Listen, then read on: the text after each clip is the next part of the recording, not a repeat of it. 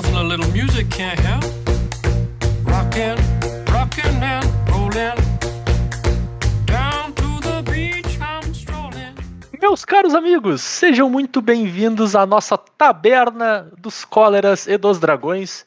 Eu sou o seu host Zé Vitor Bardo e eu estou aqui com o monge Bernardo Opa, e aí? e com o paladino Turo Olá. para falar sobre aventuras nos reinos esquecidos. Eu acertei a tradução, né? Eu não faço ideia. Deve ser, Acredito né? que sim, torço pra sim. Então tá bom, eu torço também, porque esse é o episódio que eu desaponto todos os nossos ouvintes dizendo eu nunca joguei Forgotten Realms. da minha vida. Então, olá amigos, bem-vindos ao nosso episódio de e Dragões, onde a gente vai falar de uma edição que tem um monte de flavor e eu não entendo nenhum dele. Eu sou o seu host, Zé Vitor Schneid. E eu tô aqui com o Bernardo Reis E aí? e com o Matheus Turoff. Oba, pessoal. E hoje é dia 16 de julho de 2021 e a gente vai falar sobre o lançamento de Magic Dungeons and Dragons Aventuras nos Reinos Esquecidos, Adventures on the Forgotten Realms, AFR, como vocês quiserem falar, todos funcionam pra gente. Que é a mais nova edição de Magic que casa todo o, o lore de D&D Forgotten Realms com as mecânicas de Magic numa edição standard e que é, o- acho que é a primeira vez que a gente vê uma influência direta nesse nível assim, né, numa edição. Ah, e mesmo fora de edição, talvez a única coisa tão próxima seja o nosso famigerado Secret Lair do. Uh, esqueci o troço já. De tanto que eu me importo. Quick Save? Não. Ah, o Secret Lair? o Secret Lair. Eu esqueci o nome do Secret Lair já. É o. Secret Nossa, Secret. Lair tem nome? Tem, cara. É o, é o da série do zumbi. Como é que é o nome da série do zumbi? Walking Dead. Walking Dead. Obrigado, lembrei. Eu só conseguia pensar no, no Pickle Rick por causa do Rick. Era tudo que me à cabeça. Eles Tem uma ideia. tinham feito um Secret Lair de, dos personagens do Caverna do Dragão? Ah, nossa, Ah, é? é? verdade. Fizeram? Ou, ou aquilo era fanfic? Agora já não sei mais também. Não faço a menor ideia, peraí. Secret Lair Dungeons and Dragons. Saturday Morning D&D?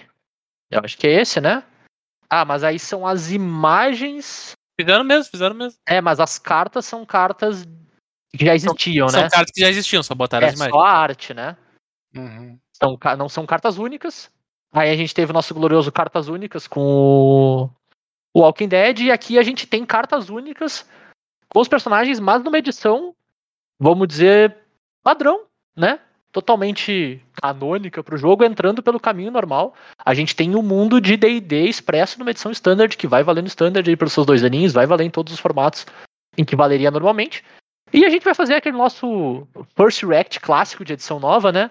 A gente tá mais ou menos no meio entre o release digital e o release físico, enquanto a gente grava esse episódio. Saiu na. Acho que foi no finalzinho da semana passada, ou início dessa semana. Da data da gravação, né, pelo menos. Que saiu no Arena e já saiu no mall, já saiu no mall, né? Também? Já. Já sei. E vai sair na semana que vem, ou, na- ou no caso da, da data do lançamento do episódio, na semana de lançamento do episódio, vai sair a edição fisicamente. Então, é, é uma edição que tem muito lore, né? Como é de se esperar, né? Tem muita referência, muita mecânica. Todo mundo que gosta muito desse mundo tá falando super bem, que as referências são on point, são bacanas. Eu não faço a menor ideia como é que eu avalio isso. eu Cara, preciso da ajuda dos univer- universitários. Universitários. o cara tem que ser honesto e dizer o seguinte: o, o mundo de DD combina muito bem com o Magic.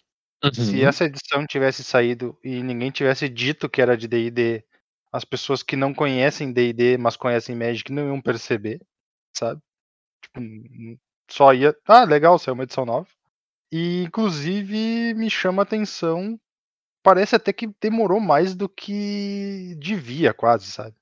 Pra ter esse crossover entre os dois. Tipo, Cara, Eu, eu vou te dizer crossover. eu, conhe- eu conheço uma história antiga da, da própria Wizards. Que no caso. ele- eles proibiram uma outra empresa que era deles mesmo. Ou seja, eles se proibiram em outro Sim. lugar de usar, de usar um os tipo de nomes do, do Dungeons and Dragons. Meu Deus do céu. Não podia usar Beholder. E não podia usar Uhum. anão. Não podia usar o tipo de criatura não. É, por causa que era, por causa que era deles, só que em outra parte da empresa. Então na própria outra empresa divisão, não é. podia. É, talvez tenha levado talvez tenha levado muito tempo pra, pra desmanchar o bad blood entre eles. Isso, isso me lembra muito o meme do cara pedalando a bicicletinha, enchendo um cano na própria roda, tá ligado? É o legítimo, é o legítimo. Cara, pior que dra- na época não ainda era tribal, né? Os caras tiveram que jogar fora uma tribo inteira que era relevante. Porque eles não E podiam vol- mais printar. E voltou bem recente, né? Voltou em Kaladesh. Cinco anos atrás, talvez? Quatro anos atrás? Inclusive, vou, vou até, É, vou até confirmar essa informação. Com o retorno de Kaladesh, foi pra comemorar que eles podiam usar de novo. Então, deixa eu pegar esse dado aqui pra s- ter certeza. Kaladesh foi lançado em 2016. Julgamento, que foi a última edição com anões, foi lançada em 2002. Então, a gente teve 14 anos onde não podia usar o tipo de criatura, não. Aí o, o cara do deck tribal olhava pros spoilers de edição e dizia: Ah, não! De novo? Ah, não, as piadas do Zé de novo. Exatamente. Mas então, você, você, eu imagino, vocês jogaram Forgotten Realms? Ou vocês jogaram D&D, D&D, assim? Então, eu joguei D&D, D&D, mas no meu entendimento, todo mundo que joga D&D, D&D e não tá jogando num específico, tá jogando em Forgotten Realms. Certo, mas tem bastante referência que é específica do material mais centralizado, vamos dizer assim, de Forgotten Realms, ou não? Ou é impressão minha? Porque eu, eu As joguei de D&D também.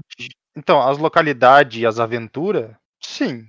Mas, Exato. por exemplo, a base do D&D é Forgotten Realms. Então, Ah, se não, tu leu claro. o livro do jogador, tu sabe quem foi que fez as mágicas do Mordekainen, tá ligado? Eu vou dizer pra vocês uma coisa. Vão, vão me atacar por 850 mil lados porque vão se sentir muito ofendidos pelo que eu vou falar agora. A minha experiência com D&D, que eu joguei durante... Sei lá, acho que eu joguei com o mesmo grupo durante um ano. Era uma história que o, que o mestre criava e a gente tava jogando partindo da ideia das magias que existiam no livro do, do jogador, dos, person dos das raças e itens que tinha no livro do, do jogador, do monstro, do livro dos monstros e da história. Eu não fazia ideia que era esse, que era isso que a gente tá vivendo agora, que era Forgotten Realms. Eu não fazia ideia quem é essa pessoa, tanto que estão falando de várias pessoas icônicas aqui. Eu nunca ouvi falar na minha vida. Então, cara, eu tenho essa mesma Nossa, relação. Exatamente Leonardo. a mesma relação. Quase todo mundo joga RPG assim como tu descreveu. Então, tipo, então, tipo, pra mim, tudo isso aqui que eu tô vendo agora é novidade. É, então, eu, eu tô exatamente nesse mesmo, mesmo. na mesma pegada do B, assim. Cara, eu só conheço, eu literalmente, eu só conheço de Forgotten Realms o que tá escrito no livro do mestre, do jogador e dos monstros da edição 3.5 e deu. Então, eu, eu, eu tenho um- uma coisa curiosa, tipo, eu acho que eu joguei RPG muito novo. Tu não lembra muita coisa? Eu não lembro. Eu não gravei, eu conto muito. Tipo, eu entendo as mecânicas. Sabe, mecanicamente eu lembro de de D&D 3.5. Eu não lembro de. E, tipo, vamos lá, eu lembro de Beholder, do tipo, tá ligado? Uhum. Eu lembro de Anão, eu lembro de Halfling, o que seja. Eu não lembro de Ó Sir Halfling, o Poderoso, tá ligado? Ah, não, isso aí não faz Eu tempo. não Não, gravei, mas é, isso não gravou cara- nada pra mim. Então pra mim é muito engraçado. Eu acho muito massa ver. Eu vejo o pessoal Uhum. falando, esse cara aqui, esse cara é muito legal no troço. E eu sinto a empolgação das pessoas. E eu me sinto muito feliz de ver isso, tá ligado? É muito gostoso. Eu não conecto, mas eu fico feliz pelas pessoas. Então parece que tá muito bom, né? Parece que, que acertaram. Cara, então, eu, eu conheço porque eu. Talvez seja porque eu era mestre do. Eu fiz o, grande erro de aceitar ser mestre de RPG. E com isso, o cara meio que se vê obrigado a, a aprofundar um pouquinho mais, né? Claro. Prestar mais atenção nos troços. Mas eu nunca fui atrás de nada muito especial. Eu só conheço os troços que estão no livro. É justo. Então aí, se você já ficou totalmente desapontado com a gente, ah, bom, lamento por você, assim. É meio que isso. E a gente vai seguir pra falar de como foi o casamento, no fim das contas, né? Como essas coisas conversaram, como o D&D tá conversando com o Magic através das mecânicas de Magic, no fim das contas, né? Tem alguns twists aqui e ali, mas foi uma grande adaptação daquele mundo pro, pra mecânica de Magic, e eu acho que funcionou muito bem, a gente consegue ver bastante disso já, e aí nas mecânicas, em termos de keyword, mais ou menos, porque tem uma coisa que nem keyword é exatamente, mas a gente vai chegar lá. como foi adaptado isso para as mecânicas da edição, não só mecanicamente de Magic, mas as mecânicas da edição que a gente começa pela mecânica de masmorra. Matheus, o que que é uma masmorra em Magic? Consegue explicar pra gente? Porque eu não entendi direito. Uau! Em Magic, uma masmorra é um lugar onde tu entra e tu te aventura dentro da masmorra. E quando tu. E conforme tu te aventura dentro da masmorra, tu ganha recompensas. Ou não. E quando tu sai da masmorra, tu pode dizer que tu completou a masmorra. Tu ganha uma, uma medalhinha de. Que nem daquelas dos escoteiros. Completei a masmorra. Aham. E é isso aí. Show, e o que que. E como é que eu me aventuro na masmorra? O que o que, é? A masmorra é uma permanente? Tá, então vamos explicar de forma mecânica. É, já que a minha, minha explicação de flavor não funciona. Não, funcionou, eu só não entendi como é que eu uso. Existem três comer? masmorras, certo? Eh, foi lançado junto com essa edição três masmorras, que são basicamente tokens. Elas, eu acredito que elas vêm no lugar de tokens dentro dos boosters. São cartas que não estão no teu deck, mas também não estão no teu side, mas tu pode usar. Elas começam o jogo na tua zona de comando, e é meio estranho nesse sentido. Mas a ideia é a seguinte: há diversas cartas na edição vão ter a seguinte palavra-chave. Ela vai ter aventurar-se na masmorra, não é uma palavra-chave. Um textinho. Então tem algumas que criaturas entram em jogo, tu pode te aventurar na masmorra. Algumas quando atacam, tu pode te aventurar na masmorra. Algumas mágicas que tu joga deixam tu te aventurar na masmorra. Se tu não está dentro de nenhuma masmorra, quando tu te aventura na masmorra, tu pode escolher uma delas para te começar. Tá? Então tu tem três, tu pode escolher uma das três para te começar. E eu vou assumir que esse é o estado padrão no início do jogo, né? Eu começo fora de todas. Tu começa fora de todas, exatamente. E todas elas têm apenas uma sala de entrada. Então, quando tu entra na masmorra, tu vai para a primeira sala da masmorra, tá? A carta da masmorra é dividida em salinhas. Essas salinhas têm um sentido só, de cima para baixo. Então tu não pode voltar, tu só pode seguir indo para baixo. E elas são interconectadas. Então, dependendo de como que tu anda na masmorra, se tu vai muito para a direita, tu não pode acessar uma sala da esquerda lá no final. A outra característica também, todas as masmorras têm apenas uma sala de saída. Então elas todas chegam na última sala final. Que é quando tu termina a masmorra, é a última sala. Tu chegou na última sala da masmorra, tu terminou ela. Tu não precisa entrar na masmorra de novo para sair dela. Além disso, cada sala tem uma um efeito desencadeado quando ela quando tu entra naquela sala. Então a gente trouxe um exemplo aqui que na- no meu ver é a masmorra mais simplesinha delas. Não é a menor, mas é a mais simples. É a mina perdida de Fandelver. Ela. A primeira sala dela, tu entra na primeira sala, no caso, tu usa Vidência 1. Então, a primeira vez que tu já vai entrar numa masmorra, escolher entrar nela, tu usa Vidência 1. E a partir daí, tu já pode começar a escolher entre salas para seguir adiante. Na segunda sala, tu pode ou criar uma criatura vermelha 1-1, um Goblin vermelho 1, ou criar uma ficha de tesouro. Na terceira sala, tu vai ter três efeitos e eles vão depender do efeito da segunda sala. Então, Nossa. tu pode colocar um marcador mais um mais um na criatura alvo, mas somente se tu criou uma criatura de Goblin 1. Certo? Então, se Ou- eu peguei o caminho do, de um dos lados, né? Eu não vou conseguir cruzar pro outro, a grosso modo, no desenho dessa masmorra, né? Exatamente. Ou então tu pode fazer a criatura alvo receber menos 4, menos 0 até o próximo turno, mas esse caminho tu só pode escolher se tu criar uma ficha de tesouro. Ou ainda tem o caminho do meio que tu pode escolher, não importa qual seja o segundo caminho que tu escolheu, que é cada oponente perde um ponto de vida e tu ganha um ponto de vida.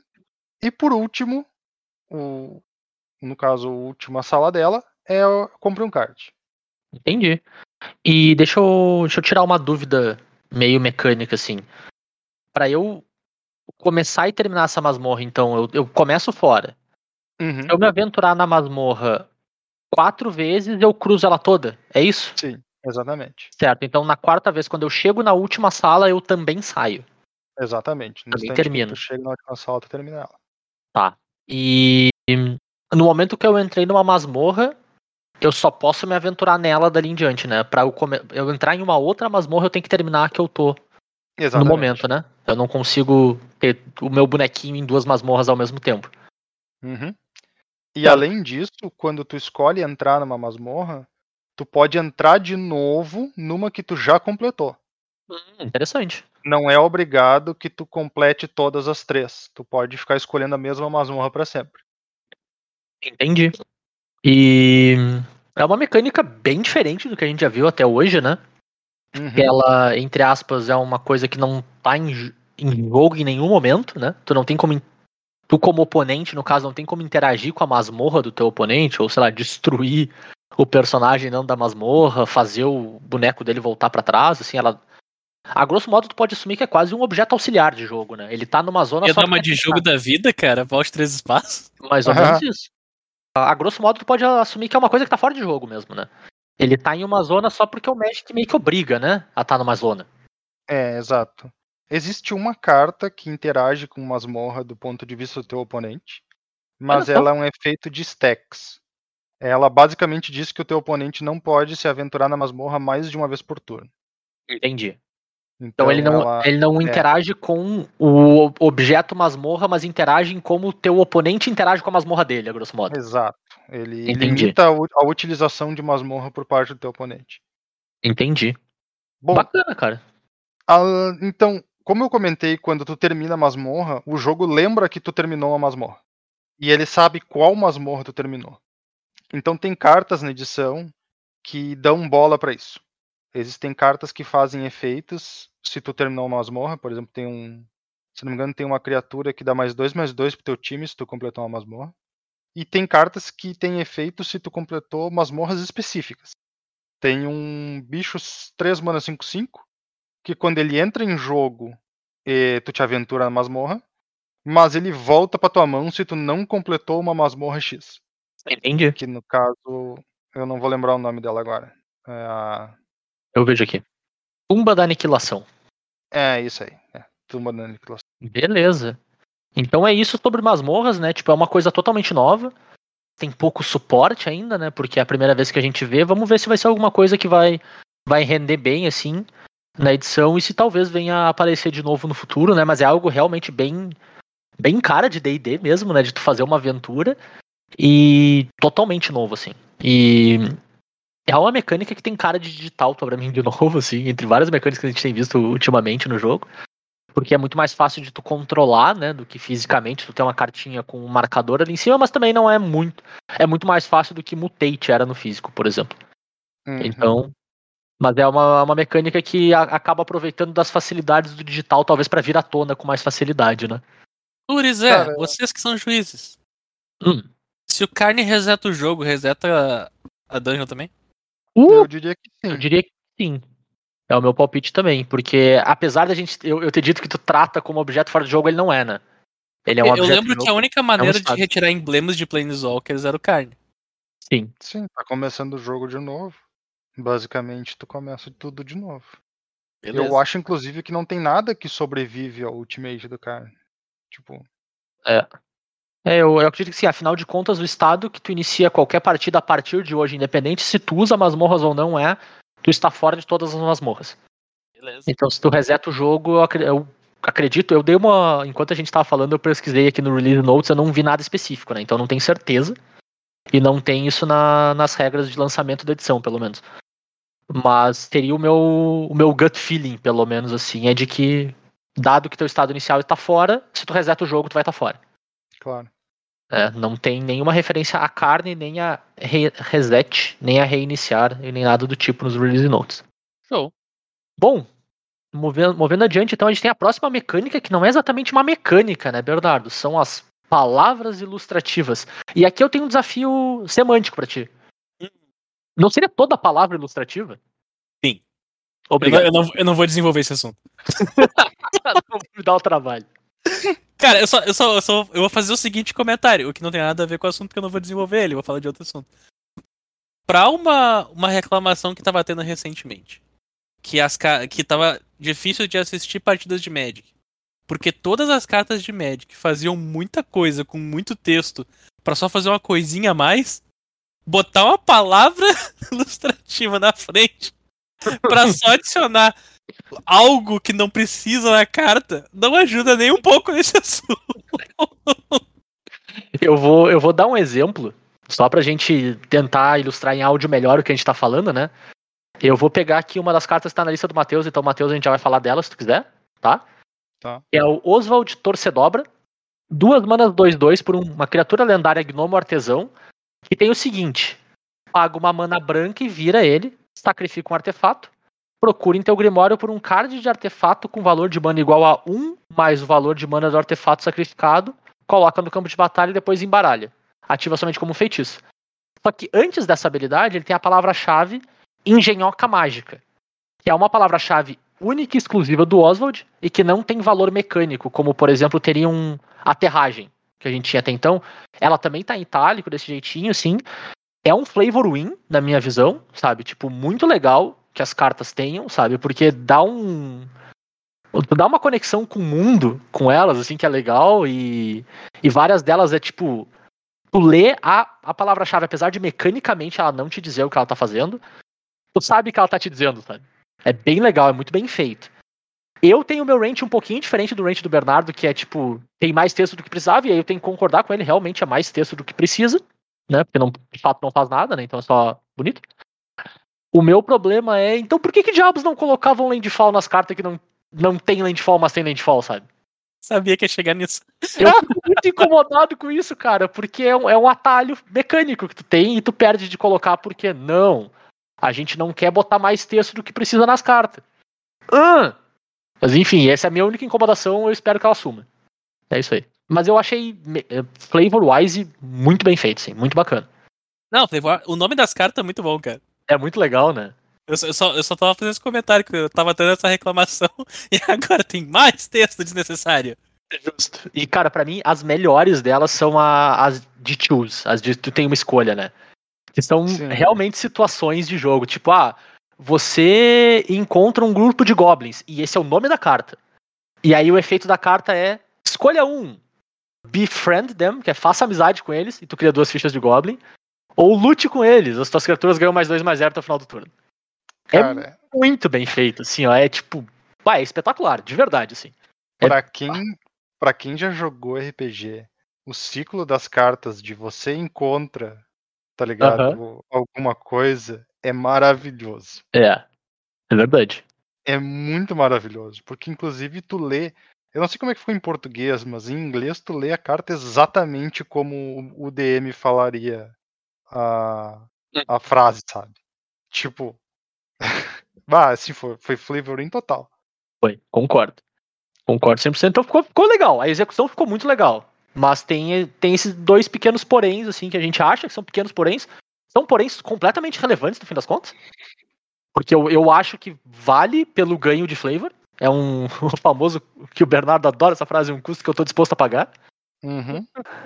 Mas. E realmente tira algumas desculpas de algumas coisas deles, tira, assim, né? Então, Dona Wizards vai ter que renovar tuas desculpas aí. Precisamos de umas novas. É, na verdade, eles basicamente estão colocando mais claramente o que, que é prioridade pra eles, né? Sim. Ah, se for pra fazer o flavor de uma edição inteira funcionar um pouco melhor, a gente vai fazer o que for necessário. Aí eu acho que é uma escolha honesta. Assim, de Uhum. verdade. Uma escolha bem, bem honesta.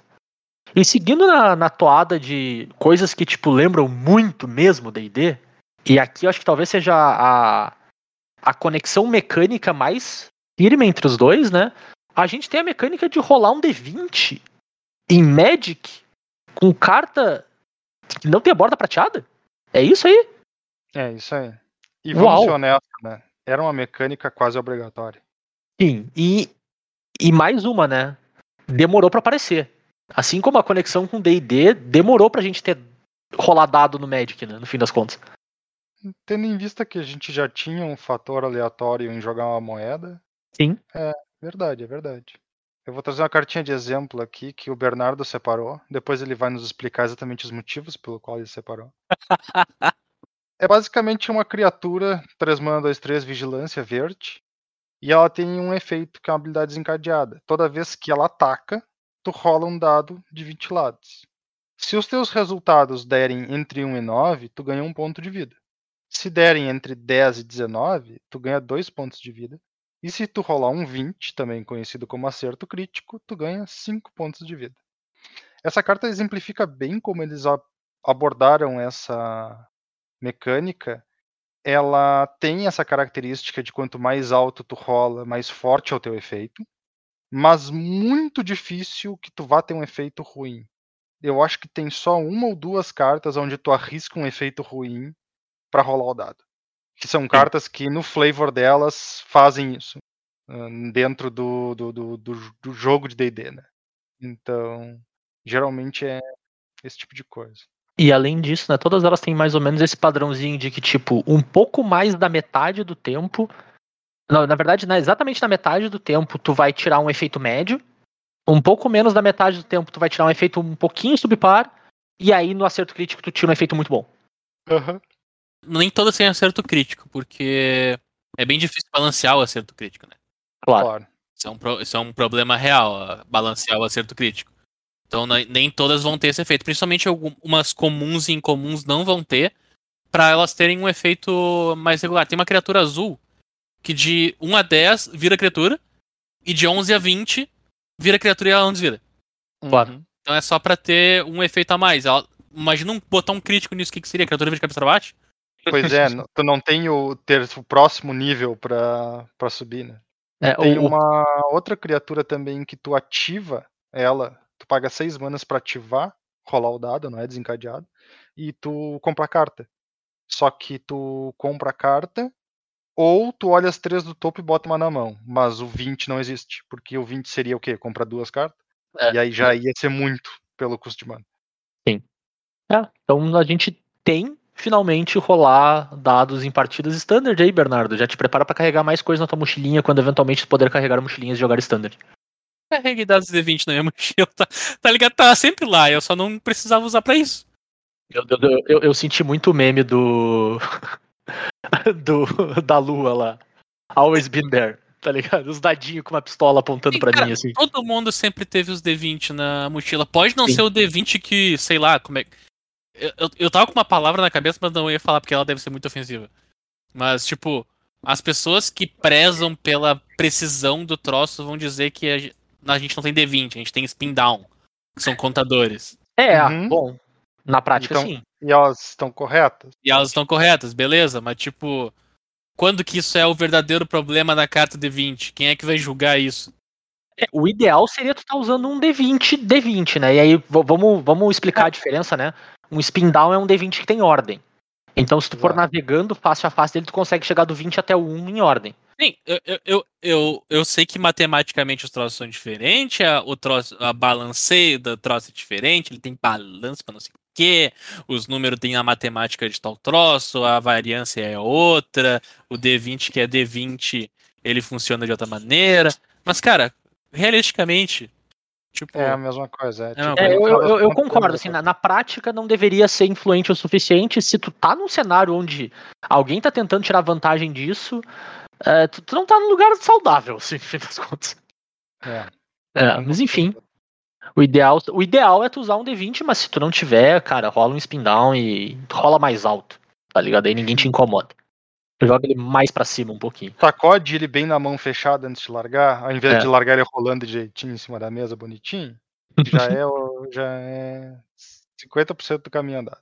Então, e por fim, a última mecânica que a gente tem é um novo tipo de encantamento, na verdade, que lembra muito as sagas, né?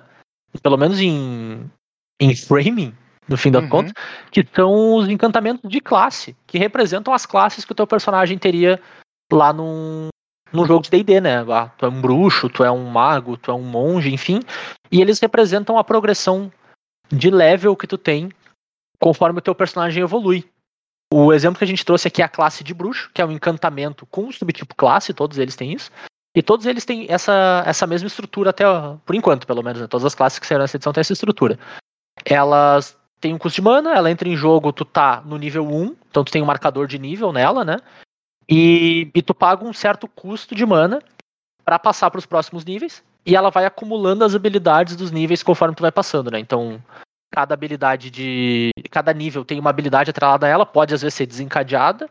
Tipo, só acontece uma vez quando tu passa de nível, ou pode ser uma habilidade ah, estática, né? Que vai estar sempre acontecendo enquanto tu tiver a classe em jogo.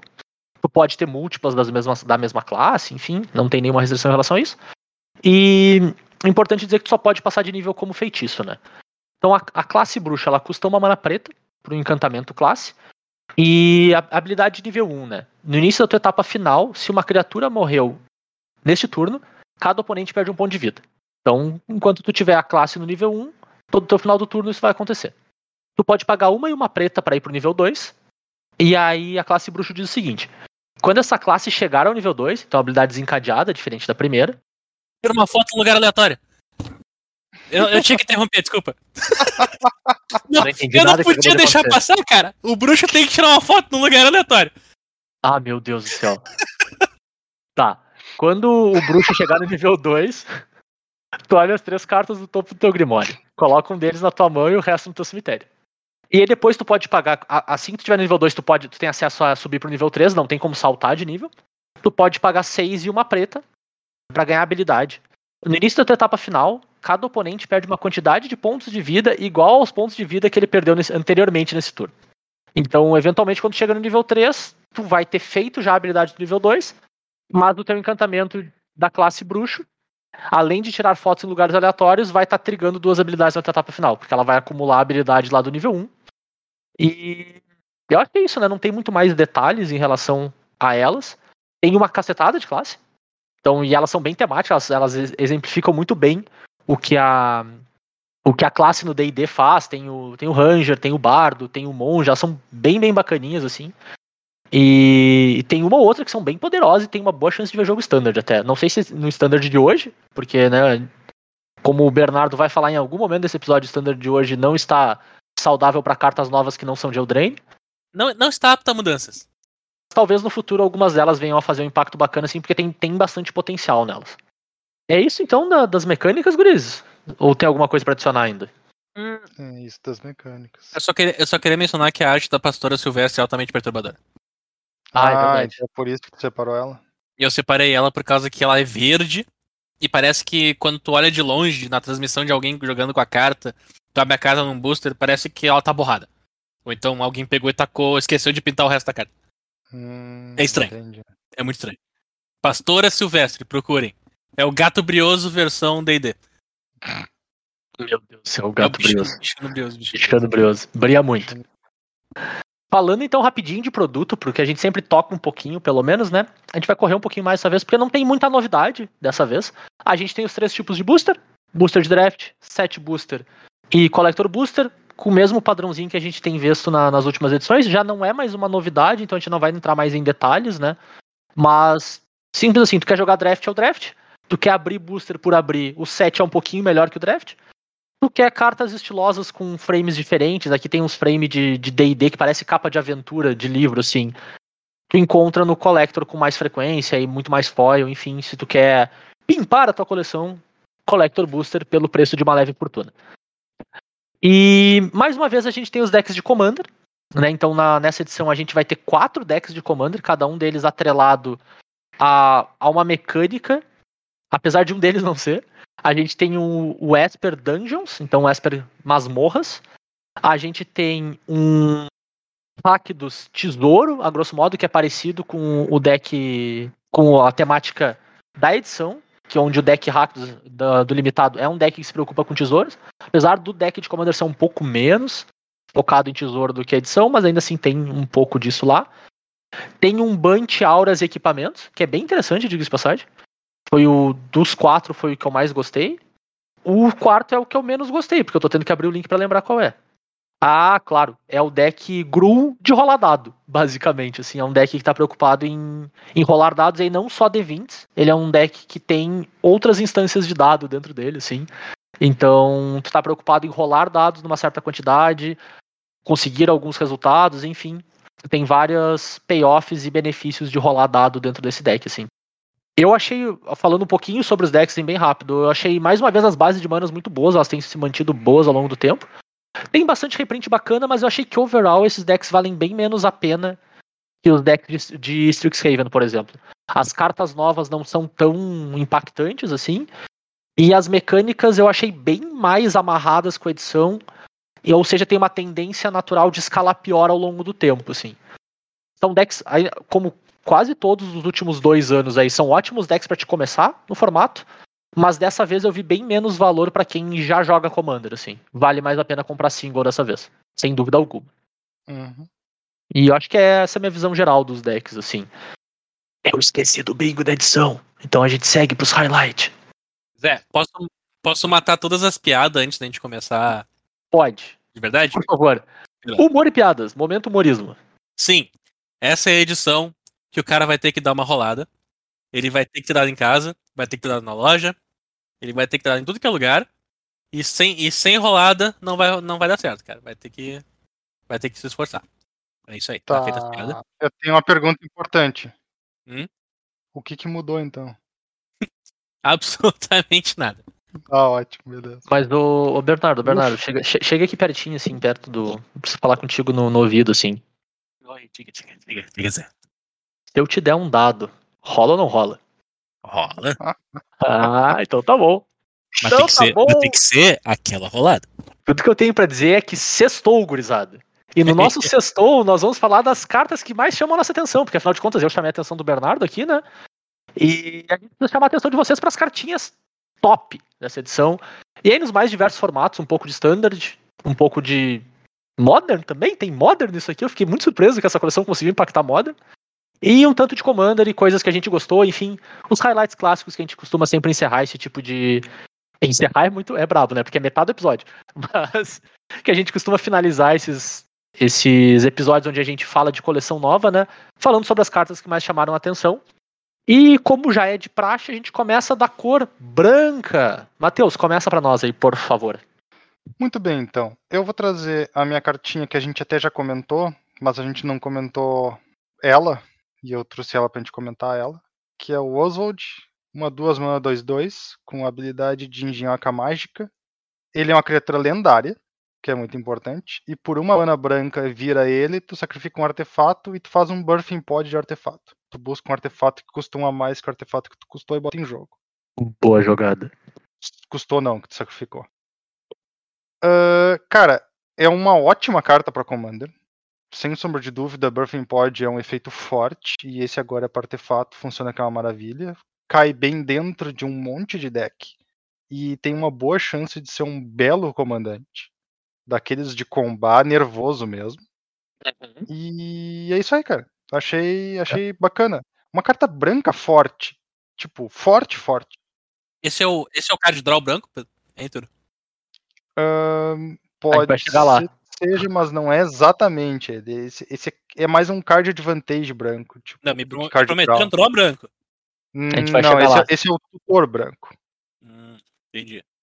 Mas eu concordo com, com apesar do assessment do Bernardo pra encher o saco, é uma boa forma de card advantage no branco, sabe? Que é, sofre no nosso formato. O branco sofre muito com card advantage, então. Apesar de, tipo assim, no fim das contas, tu não tá carta na frente, às vezes o selection, às vezes o fácil de conseguir usar uma token ou qualquer coisa do tipo te permite gerar card advantage, assim, apesar de não. Muitas vezes não ser literalmente ganhei uma carta a mais.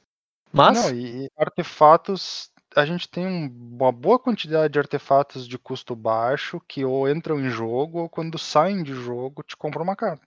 Claro, Então, perfeito. pode fazer funcionar maravilhosamente isso aí. É verdade. Muito bem, Oswald aí, chegando com tudo no Commander. Se você vê um deck de Oswald na tua frente, já sabe, combeiro safado. Né? É, provável. 99% de chance. Próxima cartinha. Então, a minha próxima cartinha branca é o Defensor da Fé, uma criaturinha bem bacana. 3 manas 3-2, com lampejo e vigilância. Quando ele entra em jogo, tu pode fazer com que qualquer outro número, melhor dizendo, qualquer número de outras criaturas alvos que, eu, que você controla saiam de fase. Então, ele não pode se tirar de fase, ele tem que ficar em jogo, mas ele pode tirar qualquer número das tuas outras criaturas de fase. É uma uma forma, vamos dizer assim, de imprimir dentro do T2 uma criatura que faz aí 50% do que uma proteção de Teferi faz. Tá? Então tem um bom potencial para jogar Commander. É bem bacana que é, num- é o efeito é numa criatura, então tu pode se aproveitar até melhor dela em decks de piscar as criaturas do que a proteção de Teferi funcionaria. É mais fácil de tutorar e tudo mais. Então acaba sendo uma carta bem legal, cara. Eu achei uma carta bem bacana pra Commander. O Defensor da Fé. É, Eu, eu concordo totalmente, assim, é uma carta que tá. Eu acho que ela tá bem balanceada também em tudo nela. Custo, efeito, poder, resistência, o jeito que ela interage. E ela, ela tá naquele, naquele limiar que ela é bacana. E aí, mais uma vez, talvez não hoje, mas é uma carta de standard que tem potencial de jogar bem no standard e jogar bem num formato tão power level, nem- power level tão alto que nem é o Commander, né? Então é- ela parece muito bem desenhada, assim. Me chamava bastante atenção nela. Vamos lá, então. Beto, tem uma cartinha branca também? Eu tenho uma cartinha branca. Eu tenho o Grão-Mestre das Flores. Pra quem conhece da Lore, que não é eu, é o famoso Bahamut. Esse é o do Final Fantasy, aquele, né? É esse mesmo. Nossa Então- senhora, eu acho que nesse momento eu perdi uns três ouvintes pra gente, né? Não, mas a gente só tem um, cara. Cara, o D&D pode ficar chateado com o que ele quiser, mas o Bahamut do Final Fantasy é mais famoso. Será? Pombas? Deve ser, né? Tem que ser, né? O Bom, enfim. das Flores, então, ele é um Planeswalker. Ele custa 4 anos, duas branco-branco, pra um Planeswalker de lealdade 3. Ele tem duas habilidades e uma passiva. Só que é uma passiva que não funciona quando ele entra em jogo. A passiva diz a seguinte: enquanto o Grão-Mestre das Flores tem 7 ou mais marcadores de lealdade, ele é uma criatura dragão 7-7 com voar indestrutível. Então vamos voltando. Ele entra com 3 e ele precisa ter 7. Ele tem duas habilidades, então, de Planeswalker, e as duas são mais um. A primeira diz: a criatura alvo sem iniciativa, golpe duplo ou vigilância não pode atacar nem bloquear até o seu próximo turno. Então ele, ele, é, ele é meio seletivo em quem ele, em quem ele pacifica. A galera com iniciativa não, não gosta de ser pacificada, nem a galera que fica de pé. E a outra habilidade dele diz: mais um, procure em seu grimório e ou cemitério um card com o nome Monge da Mão espalmada, revele e coloque em sua mão. Se você revelar, tu tu embaralha. O que, que é o Monge da Mão espalmada? É uma criatura, uma mana 1-1, branca, e quando tu conjura a tua segunda mágica no turno, ele ganha um marcador. Por que, que isso aqui tá aqui? Porque possivelmente essa aqui é uma das únicas cartas que vai ser utilizada dessa edição aqui, no Standard, até outubro. Pelo Uh. fato de que ele entra como Win Condition em decks Mono White, ele entra como Card Advantage em deck Mono White, e ele funciona de um âmbito diferente que as criaturas de deck Mono White atacam, que é o da permanente. As criaturas, as criaturas morrem pra cólera, as criaturas são exiladas. O Grão-Mestre das Flores, ele tá em um, uma partezinha à parte, que é a seção Planeswalker. Uhum. E, e ele fica gerando esse, esse tipo de card advantage. Ah, acredito que isso aqui deva jogar por um tempo. Não, não sei se vai continuar jogando depois, mas possivelmente esse aqui seja uma carta bem forte para os decks Mono White utilizarem. Até para gerar esse card advantage com o, com o monge na mão. E outra coisa engraçada, tu pode só ter um. Tu sobe procurando ele, e daí ele morre, daí tu pega ele de novo do cemitério. E, e pode ficar fazendo esse, esse efeito.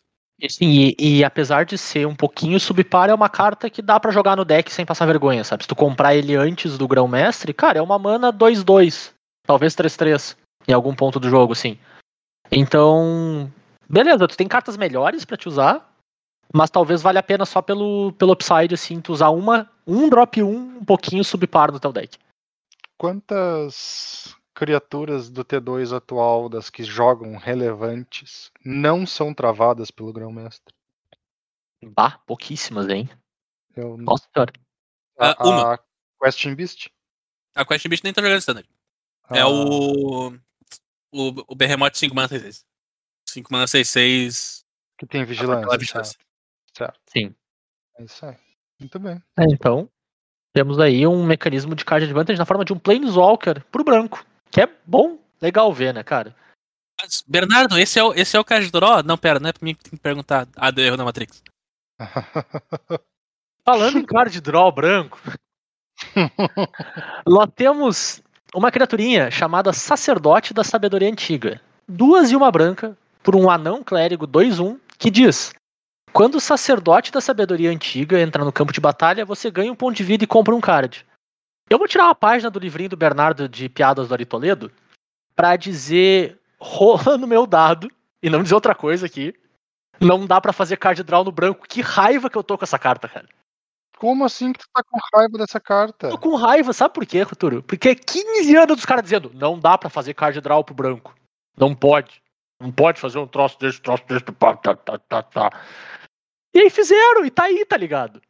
Qual que é a Mas- dificuldade de fazer um card drawzinho de boa pro branco, tá ligado? Tá aí, olha só que coisa boa, que coisa legal, que coisa boa. Não é brabo com a carta, é brabo com a desculpa de 15 anos sem fazer. Mas é. É a mesma coisa que dizer que tu não pode fazer uma carta vermelha de uma mana que dá 5 de dano no oponente. É. É claro que pode, é só eles escrever lá É na só carta. e descrever, imprimir. exato. Então eu tô brabo com isso. Tipo assim, mano, fizeram o Phyrexian Ranger branco, melhor. É melhor que Fraction Region. Tipo, o, o, o um de vida pra cima é melhor que um de resistência que ele não tem. E tá aí, tá ligado? Tipo, é tão difícil fazer? Não é tão difícil fazer, né? Tá, mas isso é um bom, um bom indicativo, velho. Eu sei, mas é, é tipo assim, é só. Tá é- frustrado.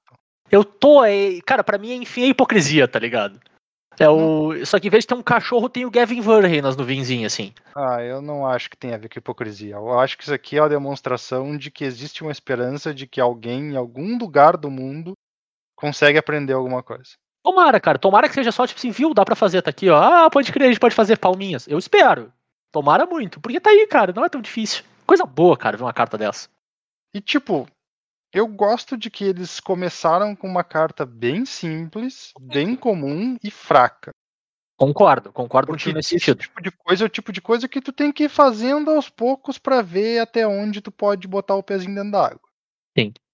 Afinal de contas, a gente viu o que aconteceu com o verde, né? Eles foram botando um pouquinho rápido demais e, cara, desandou o verde, né? Nesse sentido. Eles afundaram todas as cartas de Magic na água. É, mais ou menos isso, cara. Porque, cara, o, o verde meio que, tipo assim, cara, vamos fazer um pouco mais do que o verde fazia. Porque realmente o verde era o branco 10 anos atrás. Eu, eu acho, cara, eu lembro quando eu comecei a jogar Commander, eu acho que verde era talvez o pior card de vantage. Ou mais difícil card de vantage. É, não, ele era o pior, ele quase não tinha. Ele, tipo, ele tinha. A cada edição, cada três ou quatro edições saiu uma carta, comprava carta. É, e. Só que, vamos lá, de 10 anos pra cá. Nos últimos 5, talvez tenha se tornado melhor. Então foi rápido demais, sabe? Foi exagerado demais. Então, concordo contigo, cara. Talvez o ideal seja realmente sair na manhãzinha, sabe? É uma carta ótima pro limitado. É uma carta que, cara, se tu tá desesperado atrás de card advantage num commander da vida e que talvez blink bicho, tu vai botar, afinal de contas tem deck que usa o Traben Spectre, que é a mesma coisa. Três manas de um bicho e como uma carta. Sabe? Então, é legal que exista. Tomara que venha mais. Tomara que venha eventualmente, esporadicamente, alguns com, com power level mais alto. Mas é legal que tenha uma carta branca que diz compra uma carta sem muito gimmick na volta. Uhum, sem Que era o que eles diziam que não dava pra fazer. E isso, o que me incomoda não é nem não é a carta, é óbvio que não é a carta. Mas o que me incomoda é passar tanto tempo dizendo não dá pra fazer e aí fazer a versão mais simples possível quase do troço, sabe? tipo, só, só dava, sempre deu, tá ligado? Pra fazer isso aqui, isso aqui sempre deu pra fazer. E aí sabe? ninguém, ninguém impediu eles, né? Ninguém É, saiu- não- É, não dá pra fazer divination. Tipo, porque aí realmente eu acho que é um salto muito grande de de, de, de, de- de mudança de paradigma, assim, sabe? Mas isso aqui, cara, isso aqui sempre deu pra fazer. Desse jeito sempre deu pra fazer. Nunca, não, não tem nenhuma desculpa pra gente não fazer um troço desse. É isso, é só isso. Ótima carta, sacerdote. Talvez uma das melhores cartas do limitado da edição, se o limitado se importar com, com corpo cedo, meio que independente do tamanho. A resposta é sim. Então, grande sacerdote. Cara, ele, ele troca pra cima, ele é 2-1. É, isso é verdade. Azul! Vamos pro azul. Muito bem, então. Eu vou trazer a minha primeira criatura azul, que é o Demilich. Ele é uma criatura que custa 4 manas e as 4 manas são manas azuis. Então, azul, azul, azul, azul. Um custo de mana razoavelmente difícil de pagar. Por uma 4-3, ele tem um descontinho, no entanto, de leve. Ele custa uma mana azul a menos para ser conjurado para cada mágica instantânea ou. hum, hum, E feitiço. e feitiço, não tinha que ser e ou feitiço. Acho Tanto que o faz. seria o feitiço, né? Tanto faz. Para cada mágica instantânea ou feitiço que tu conjurou nesse turno, certo? Então ele pode ser zero manas. Toda vez que ele ataca, tu exila até uma carta de mágica instantânea ou de feitiço alvo do teu cemitério. Tu copia aquela carta e tu pode conjurar aquela cópia. Tu não pode conjurar de graça, tu tem que pagar o custo.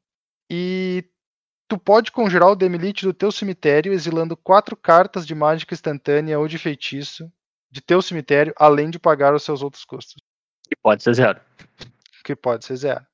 Inclusive, se tu tiver um Demilite no cemitério e tu conjurar quatro mágicas instantânea ou feitiço num turno, tu pode exilar as mesmas quatro mágicas instantânea ou feitiço para conjurar ele do cemitério pagando zero. Parece meio bom quando tu consegue fazer cantrip, essas coisinhas assim, né? Parece meio, meio bonzinho. Cara, eu não tô aqui pra dizer se vai jogar ou não. Eu tô aqui pra dizer que inventaram um deck de Izzet Fênix que chamaram de Vendivine Kinda. Meu Deus do céu. Ainda é ótimo.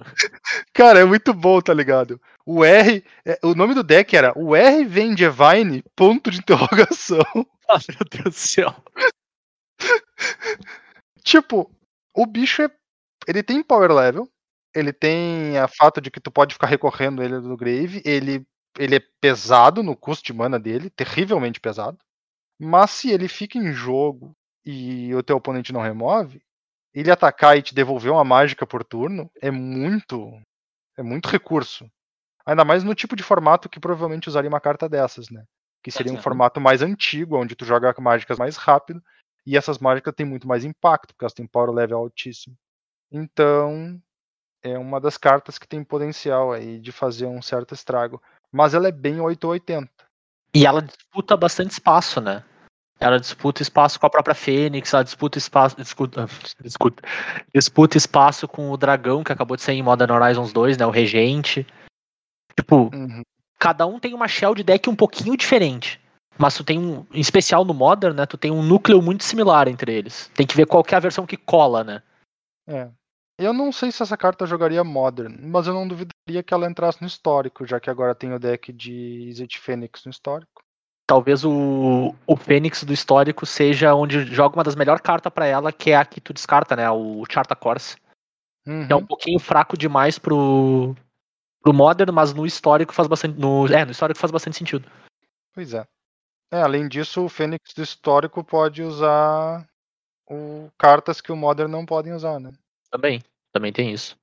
Então, eu vou trazer a minha próxima cartinha azul, que é o Graxilax Erudito Ilitide, que eu provavelmente errei esse nome maravilhosamente. Parece É uma certo. criatura 3 manas 3-2, lendária.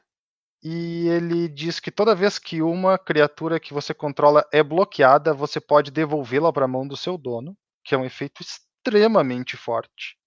Então, tipo, tu pode atacar razoavelmente impune, porque teu oponente não vai conseguir só engolir tuas criaturas. E toda vez que uma ou mais criaturas que tu controla causam dano de combate a um jogador, tu compra uma carta. Eu acho uma soma de dois efeitos bem bacanas, certo? Mas principalmente o primeiro. O primeiro efeito é bem, bem porreta. Mas é carta de Commander. né? É pra quem já jogou de, de deck de ninja, né? Esse primeiro efeito é monstruoso. Sim. Não, ainda mais no deck de ninja, porque Exatamente. Ou o bicho volta pra tua mão pra te poder dar ninja nele no cara que não foi bloqueado, ou então o Exatamente. bicho bate no cara e já faz o efeito que todos os ninjas fazem do mesmo jeito, que é bater no cara e fazer alguma coisa. O oponente se vê obrigado a bloquear o ninja só pro cara que tá jogando de ninja ter que pagar o custo de novo, sabe? É, É meio que isso, assim. Só pro cara tentar estrangular as manas dele. Mas é um Uhum. efeito bem poderoso e é um efeito bem único. Tem poucas cartas que fazem isso no jogo, assim, são uma ou duas só. E, e eles tendem a se segurar quando eles fazem esse tipo de efeito. Eles ou eles fazem a criatura atacar junto, É. ou bota mais uma restrição. Então assim, ó, eles deixaram bem solto.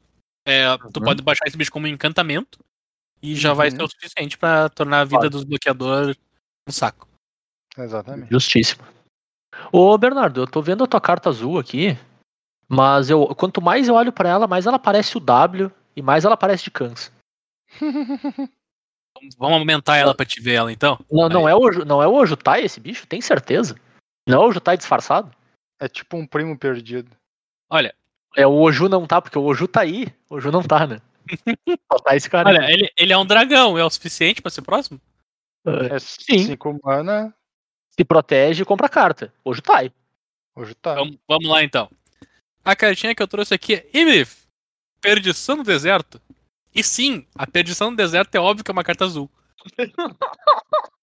é o dragão de 5 mana lendário. Ele é 3 azul azul. Por uma criatura voar 5-5. Ele tem salvaguarda 4 enquanto ele estiver desvirado. Então, de pé, para ser alvo de remoção ou qualquer coisa que o oponente controla, ele tem que pagar 4 manas a mais, senão a mágica é anulada. Então, é um efeito bem forte que protege ele, principalmente quando ele entra. O que é o grande detalhe, é aquele negócio que o Zé falou do Ojutai. O Ojutai era, era, era a parte boa do deck de controle, porque tu baixava o Ojutai e o Ojutai estava protegido. Quando tu terminava a parte de baixar ele e voltava a partir onde tuas manas desvirava, daí tu podia começar a atacar com ele.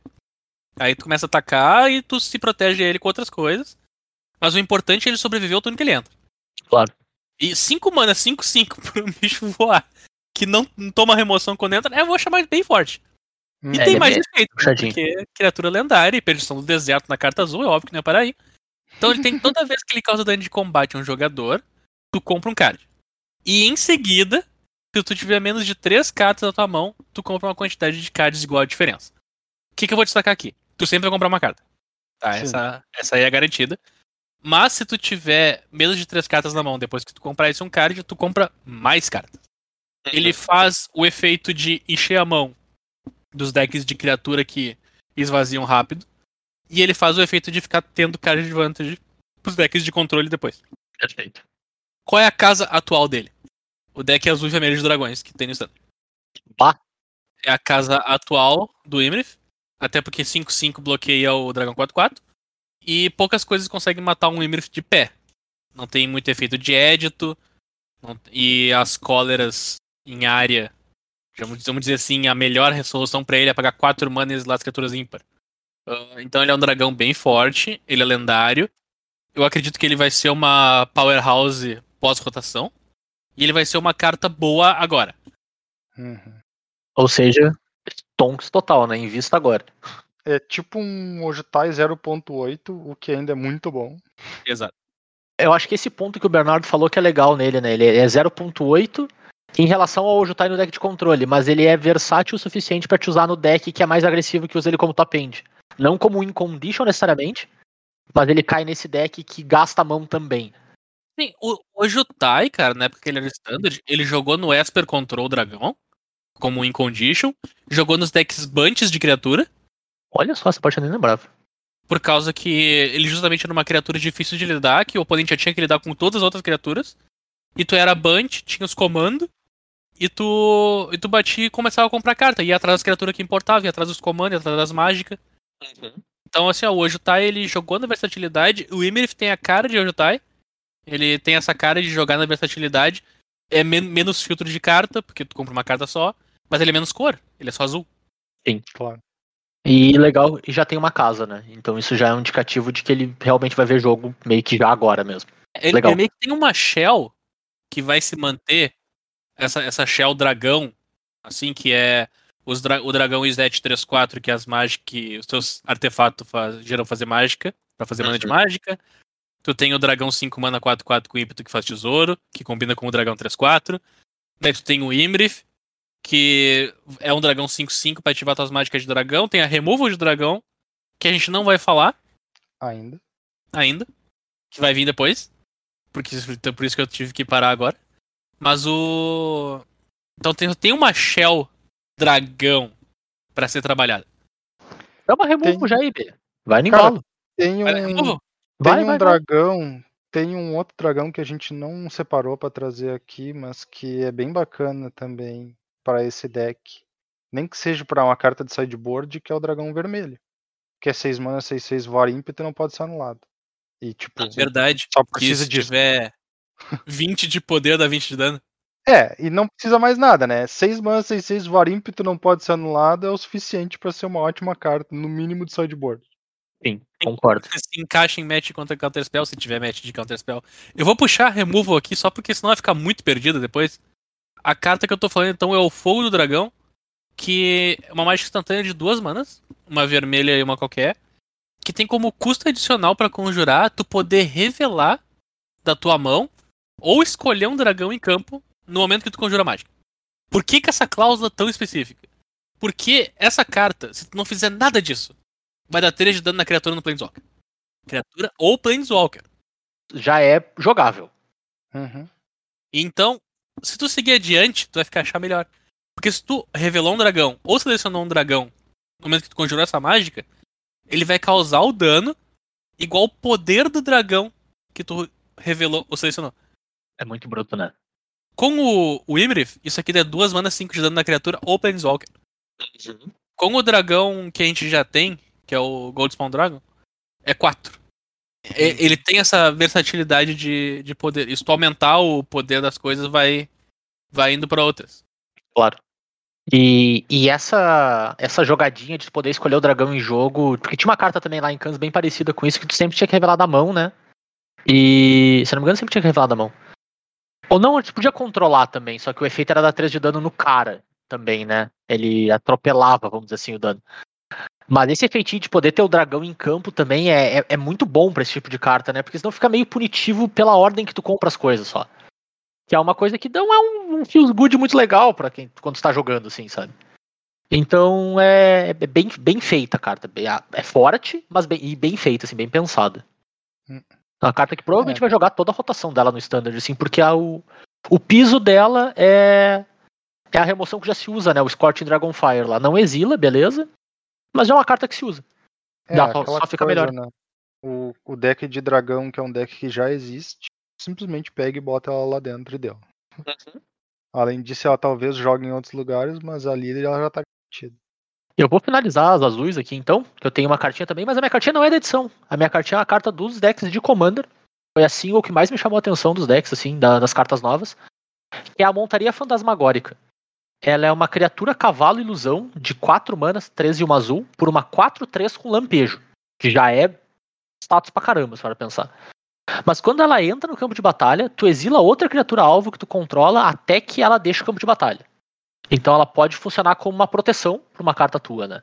Ou como uma resposta spot removal, enfim, ou até como uma proteção contra uma cólera, caso queira salvar uma coisa específica, assim, ela já, já tem essa versatilidade, assim, né? Só que ela tem mais uma cláusula. Toda vez que ela ataca, tu cria uma ficha virada e atacando que seja uma cópia da criatura exilada, com exceção de que a ficha é uma ilusão além de seus outros tipos, e tu sacrifica aquela ficha no final do combate. E é uma cláusula muito versátil, assim. Porque isso permite tu fazer bastante coisa com essa carta, né? Tu permite tanto tu abusar de ETB, né? Da criatura que tu exilou, então tu pode criar cópias atacando, ou até de ah, efeito que sai do campo de batalha com criaturas grandes também. Então, enfim, tem, tem vários exemplos que tu pode encontrar por aí. Eu achei uma carta muito versátil, é uma carta que te custa muito pouco, tem muito deck em que ela só entra, qualquer deck que se importa com ETB dá pra meio que te colocar. E decks que não tem tanto isso como, como core, né? Ainda assim podem se, a- se aproveitar do fato dela ser uma carta que te protege e que eventualmente te dá um valorzinho extra, assim. Então eu achei uma carta bem, bem versátil, bem bacana. É uma da. É o standout pra mim da- das cartas de Commander da edição, claro, né? Então, ela obviamente. Tudo isso que eu falei é análise de Commander dela, né? Ela não joga outros formatos construídos, a menos que ela jogue Legacy, mas é quase impossível, né? Então, vamos falar do que importa. Eu achei uma carta bem, bem legal mesmo. Bem bacana. ó. Montaria fantasmagórica. Então, movendo do azul, nós vamos para o preto. Bernardo, você tem a nossa única cartinha preta do dia. Eu tenho, né, cara? Que momento? Grande dia. Esse, esse momento aí é raro. É, não, Uhum. cara, essa edição é tão diferente nesse sentido que o Bernardo tem a mesma quantidade de carta que eu. Que isso, cara. É, tá muito estranho. Cara, a edição é tão diferente que eu separei a única carta verde. É, isso é verdade.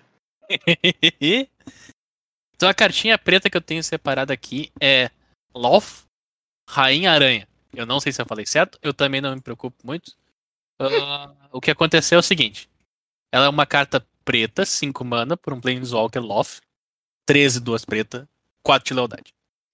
Tem uma passiva e três habilidades, então já começa bem. A passiva é: toda vez que uma criatura que você controla morre, tu coloca um marcador de lealdade nela. Show! Pode? Og, demais. Beleza. Não precisa fazer nada com ela pra subir de marcador. A minha resposta pra essa passiva é LOL. Isso aí. Uhum. Daí tem a habilidade. Zero. Você compra um card e perde um ponto de vida. Simples. Simples assim. Show. Menos 3. crie duas fichas de criatura aranha preta 2-1 com ameaçar e alcance.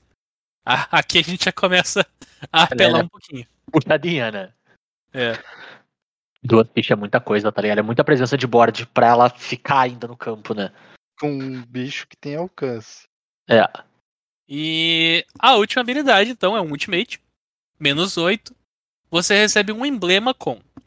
Toda vez que um oponente sofrer dano de combate de uma ou mais criaturas que você controla, se aquele jogador perdeu menos de 8 pontos de vida neste turno, ele perderá uma quantidade de pontos de vida igual à diferença. Então sempre que tu bater menos que 8 no teu oponente, tu bate 8. É, é É, muito é por turno, tá? Isso aqui não é tipo 8, 8, 8, 8. Não, é tipo. Bati Claro. no meu oponente, toma 8. Uhum. Próxima vez, ele pode tomar mais 8. E assim vai. Ela completa pra chegar em 8. Isso aí. É, Quando chega no posto de gasolina e fala completa aí. Ela completa. Agora o motivo de por que que ela tá aqui. Porque é uma carta especulativa. Acredito que ela vai ter uma, uma shell de sacrifice que vai se manter pós-rotação. A shell atual de sacrifice não é rápido o suficiente e as criaturas aranha 2-1 não bloqueiam em Breakleaf. É São verdade. coisas problemáticas direto, assim, de cara. O, o que eu tô esperando é realmente essa carta pós-rotação, mas pra agora talvez tu encontre ela por aí, perdida, assim, um lugar aqui, um lugar lá, pra fazer para fazer ela funcionar. Porque ela é irritante, cara. Tu vai trocar board e ela vai ficar ficando viva, daí ela vai fazer mais board, que vai trocar. Cara, as duas aranhas que ela faz o menos 3, se morre, já é menos 1. Uhum. Já ela pode dar o menos 3 de novo no próximo novo, turno, exato. Exato, então ela é uma carta bem irritante, que ela vai se mantendo, se mantendo. O emblema dela não dá pra ignorar. Porque no momento que ela emblema, qualquer tecozinho que entrou é 8. Oito é muita coisa, né, cara?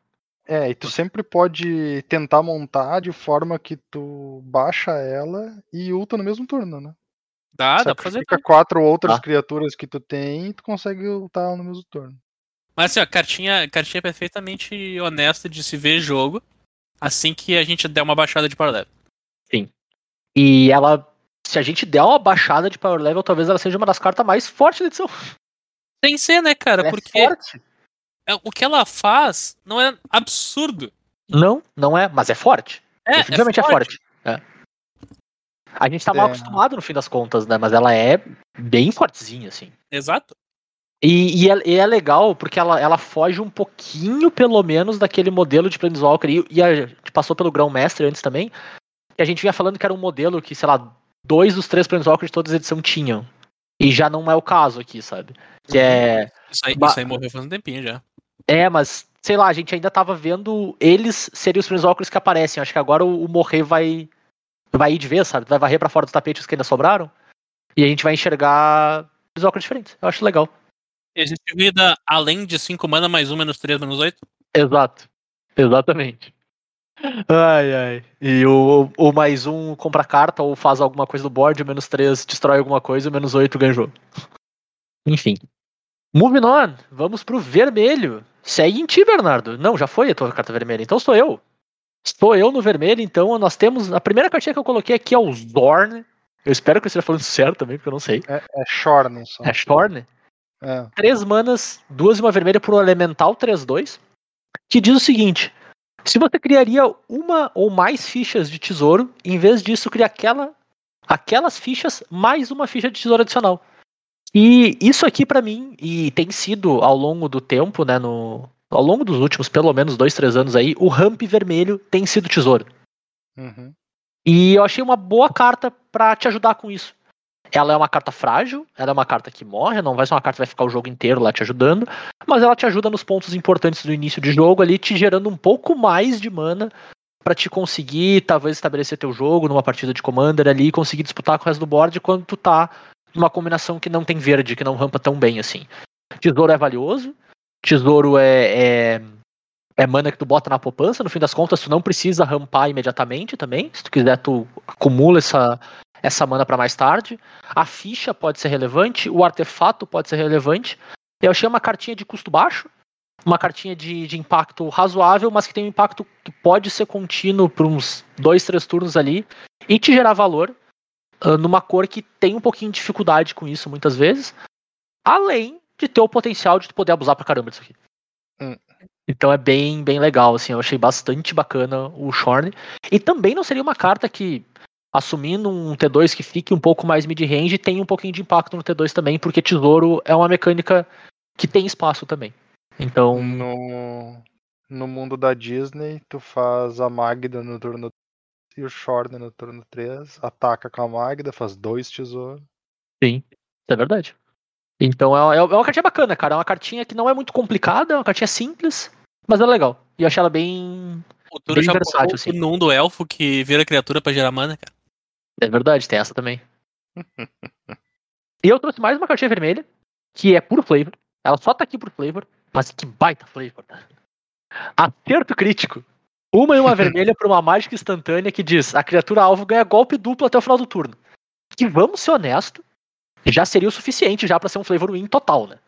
É isso. Tu, tu- tu- acertou uma paulada muito maior do que tu teria acertado. Só que ela tem mais mania de texto, que é assim, ó, primor. Eu tô fazendo italiano de novo, cara. Eu tô feito muito italiano nas gravações de podcast. Quando tu rolar um 20 natural, tu devolve acerto crítico do seu cemitério pra tua mão. E um 20 natural é toda vez que tu rola um D20, tu realmente tira 20. Tem alguns efeitos na edição que permitem com que tu some um nas tuas rolagens de dados, sim. Ou. Eu acho que quando tu pode ignorar um deles, ainda conta 20 natural, né? Sim, sim. Se apareceu 20 no dado, é um 20 na Perfeito. Então, toda vez que tu acertar 20 num, num D20, tu devolve ele pra tua mão e tu pode fazer o. jogar o acerto crítico de novo, dar golpe duplo pra mais uma criatura, enfim. Eu não joguei tanto DD assim, mas desse flavor aqui eu entendi. Não, e além disso, isso é mais uma das, uma das dos argumentos para usar um dado normal D20 spin down. O spin down não tem um 20 escrito nele, tu não consegue acertar um 20 natural com ele.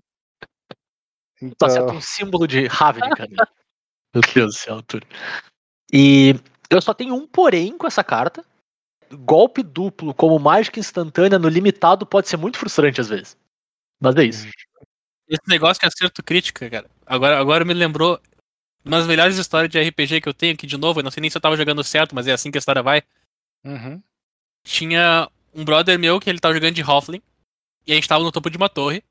E eu era um Ranger. E o dito cujo caiu da torre. vocês estavam jogando certo.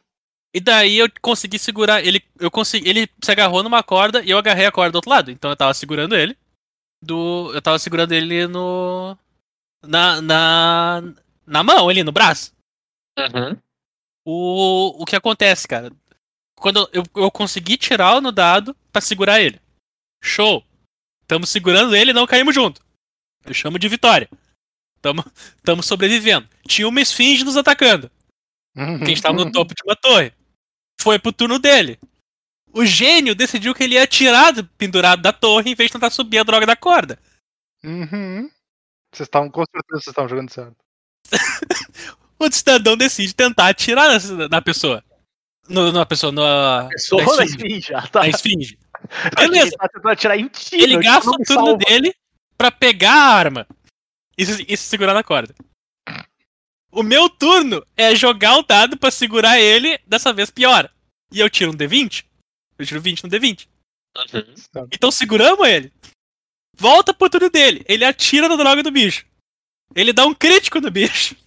Não mata, porque é uma esfinge, mas ele dá um crítico na droga do bicho. Uhum. Volta pro meu turno. Eu tenho que continuar segurando o cidadão. Eu tiro um outro, eu tiro um outro 20.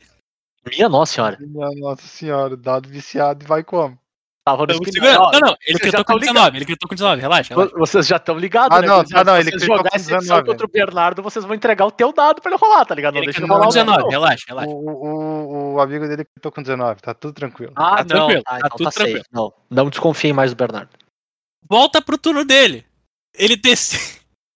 Ele decide tentar guardar a arma em vez de só subir a droga da corda.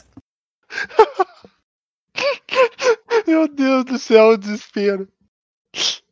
E daí ele. E daí.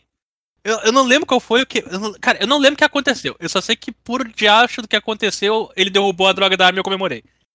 Eu não sei como, mas ele derrubou a droga da arma. E eu, e eu toquei pra puxar ele pela droga da corda. E daí saiu um 19 e eu puxei ele pra corda contra a vontade dele. E foi isso aí, cara.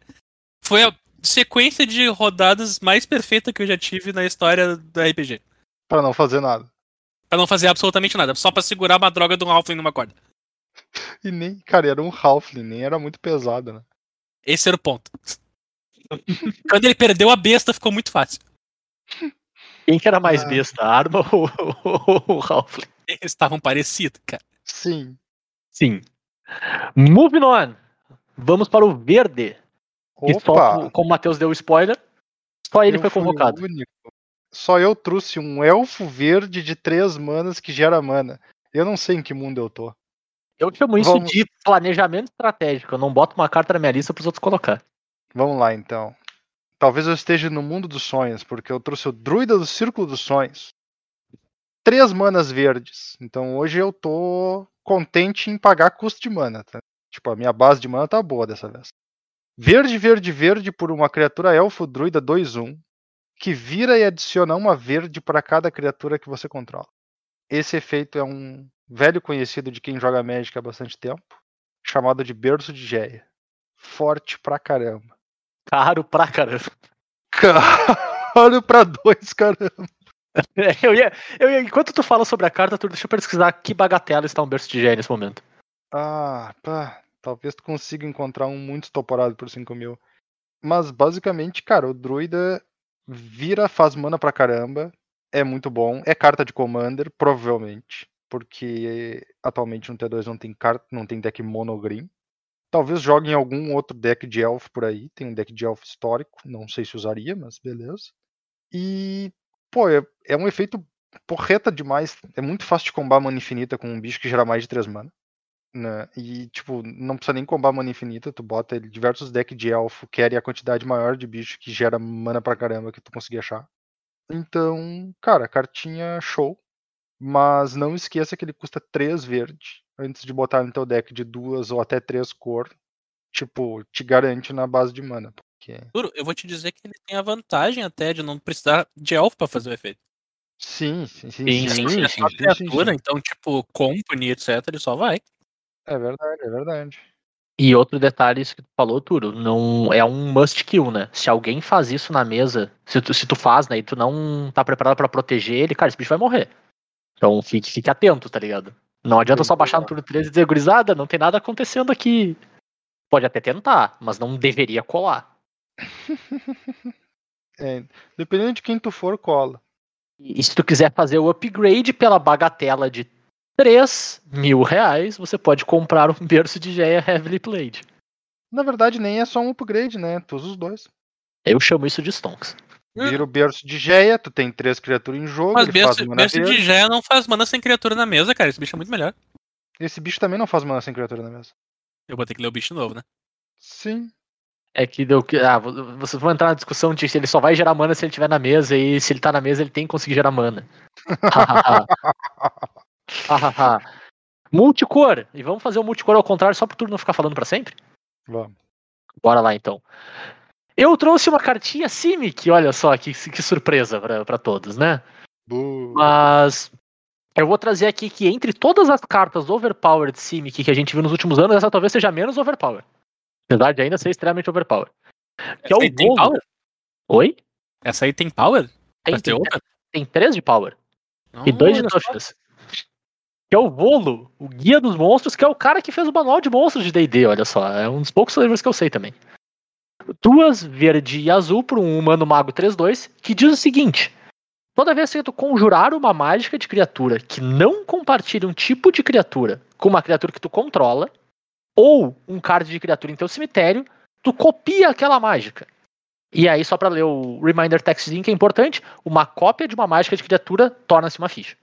Então, o que, que ele tá te dizendo? Ele é o tribal de sem tribo, a grosso modo, né? Tu quer ter tipos únicos de criatura no teu deck, de commander, né? Assumindo isso, commander, né? Que faça com que tu maximize a chance de tu conjurar uma criatura que vá fazer uma cópia dela. Então tu consegue abusar disso de N maneiras, né? Tipo, eu não preciso nem começar a descrever como é que tu consegue abusar de fazer dois efeitos de ETB de criatura. Só que pela primeira vez em muito tempo, parece que a lenda Simic pelo menos te pede pra pensar um pouquinho no teu deck enquanto tá montando ele. Tu não vai só pegar essa minha pilha de carta azul, boa, essa minha pilha, de carta verde, boa, vou juntar elas, botar isso aqui de comandante show. E tem acontecido com uma certa frequência. Me parece uma ideia legal do deck pra te montar, tipo, Claro, tu não precisa fazer desse jeito, né? Tu ainda pode fazer com repetições, mas parece muito legal a ideia de espalhar tua coleção de cartas, assim, quase.